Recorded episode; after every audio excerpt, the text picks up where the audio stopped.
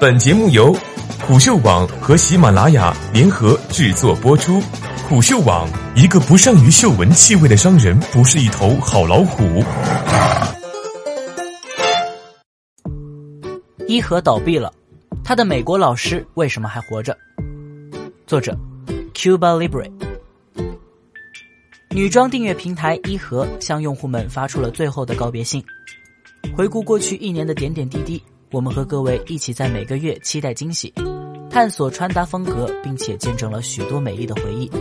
由于某些特殊原因，我们不得不沉痛的宣布，A Box 伊盒将于二零一九年四月三日起终止运营。对此给您造成的不便，我们表示深深的遗憾和歉意。伊盒在昨日四月三日的信中写道：“伊盒走到故事结尾，伊盒于二零一七年十二月正式上线。算来，这家国内最大的订阅式电商平台也不过只在线了一年零三个月。一盒的玩法并不复杂，用户通过小程序或者公众号进行注册，用一百二十九元开通会员即可开启订阅之旅。”一盒会根据用户的身材和偏好等数据信息，每月寄给用户六至八件单品及个性化服饰搭配建议。接下来，用户只需从盒子中选中留下自己喜欢的衣服，不要的在五天内退回。基于这样的需求，这家订阅式电商平台的目标用户是三十至四十五岁的职场女性，毕竟在穿衣这件事上，她们最讲究效率和质量。而关乎伊河最近的消息，还是其 A 轮融资。去年九月份，伊河宣布完成由红杉中国领投、XVC、DCM、金沙江创投、险峰长青和初心资本跟投的 A 轮融资。在这之前，伊河还在八月份获得过 DCM、真格基金、金沙江创投、险峰长青和初心资本的 Pre A 轮融资，两轮融资总额达到了千万级美元。A 轮融来的钱，伊河都花在了技术升级上，包括对后端系统的全面升级，创建搭配师推荐系统，为用户、搭配师和商品建立匹配关系，通过分析运算，精准的为用户搭配，同时建立了关怀机制，实时收集用户对每次盒子意见和建议，一切戛然而止。在正式关闭之前，伊河其实还有着平台化的打算。易欧网资料显示。伊河已经与近二百八十个第三方品牌达成了合作，Sandro、Keepsake、Max Mara 等中高端品牌都已经入驻了。除了女装，伊河还开始做起了首饰、帽子、包等配饰，并且还准备增加鞋子品类。寄盒子、租衣服、玩算法，订阅式的模式新鲜，但并不是伊河的独创。伊河的老师。是美国订阅式电商平台 Stitch Fix，伊河的 CEO 肖冰颖也是 Stitch Fix 的忠实用户。Stitch Fix 还风生水起，国内的创业者们看 Stitch Fix 眼红是有道理的。二零一七年，伊河还没成立的时候，Stitch Fix 就在纳斯达克风光上市了，彼时不到一个月的时间，股价就涨了百分之四十二。目前，Stitch Fix 的市值为二十八点六九亿美元。似乎，女性电商平台都会伴有一个女性创始人的励志故事。资料显示，Katrina Lake Stitch Fix 的创始人曾是一名医学生，后来不知为什么迷上了数据和算法，于是中途转念经济专业。他在哈佛读书的第二年，Stitch Fix 诞生了。Katrina 想要解决的，无非就是每天困扰着女性的一个问题：今天穿什么？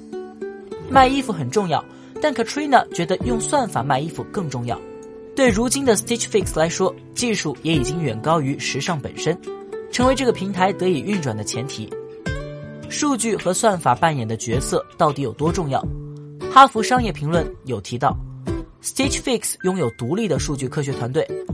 Stitch Fix 的数据科学团队直接向 CEO 汇报，而大多数企业的数据科学团队都是归属于工程甚至财务部门，只向 CTO 汇报。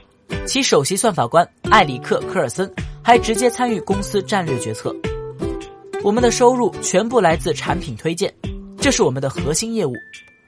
Katrina Lake 曾对外说道：“订阅式是门什么样的生意？”不管是从时尚需求还是算法的加持来看，这门生意显得无比热闹。Stitch Fix 也取得过不错的成绩。自2011年成立以来，Stitch Fix 已经发展了近300万的活跃用户。2016年，Stitch Fix 总共售出了价值7.3亿美元的服装，在2017年，这个数字是9.77亿美元。不过，其2018年的数据有些差强人意。格隆汇数据显示，截至2018年财年，Stitch Fix 的活跃用户数为274万，同比增长25%，同年的营收为12.27亿美元，同比增长26%。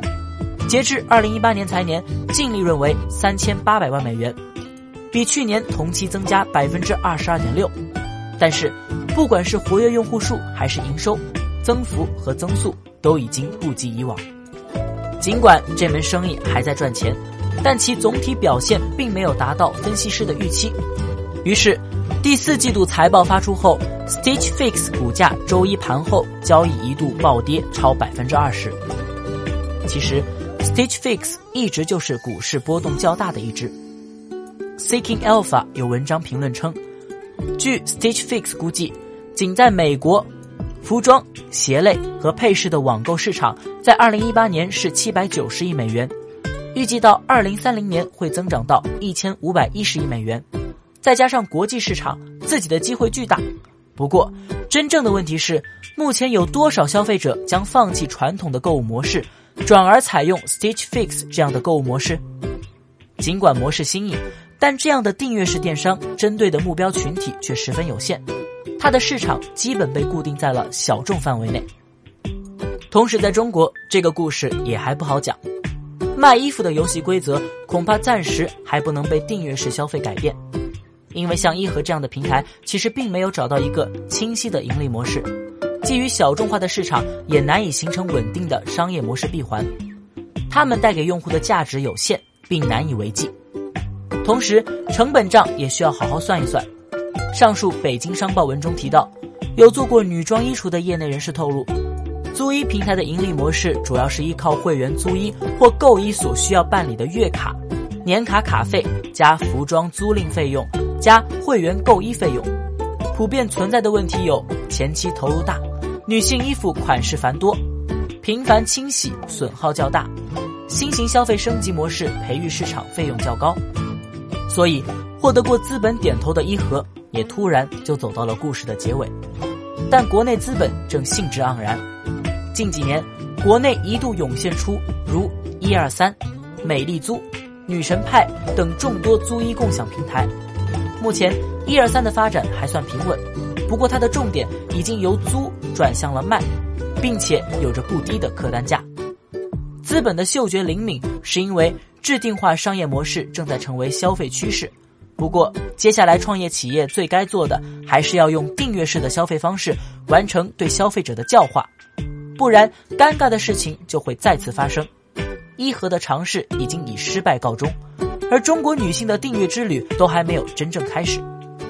最后，祝福大家，无论有没有伊和陪伴，都可以穿上心仪的衣服，做想做的事，见想见的人。这是伊和告别信的结尾。当然，并不是中国订阅式电商的结尾，毕竟女人的衣橱是一门永远兴隆的生意。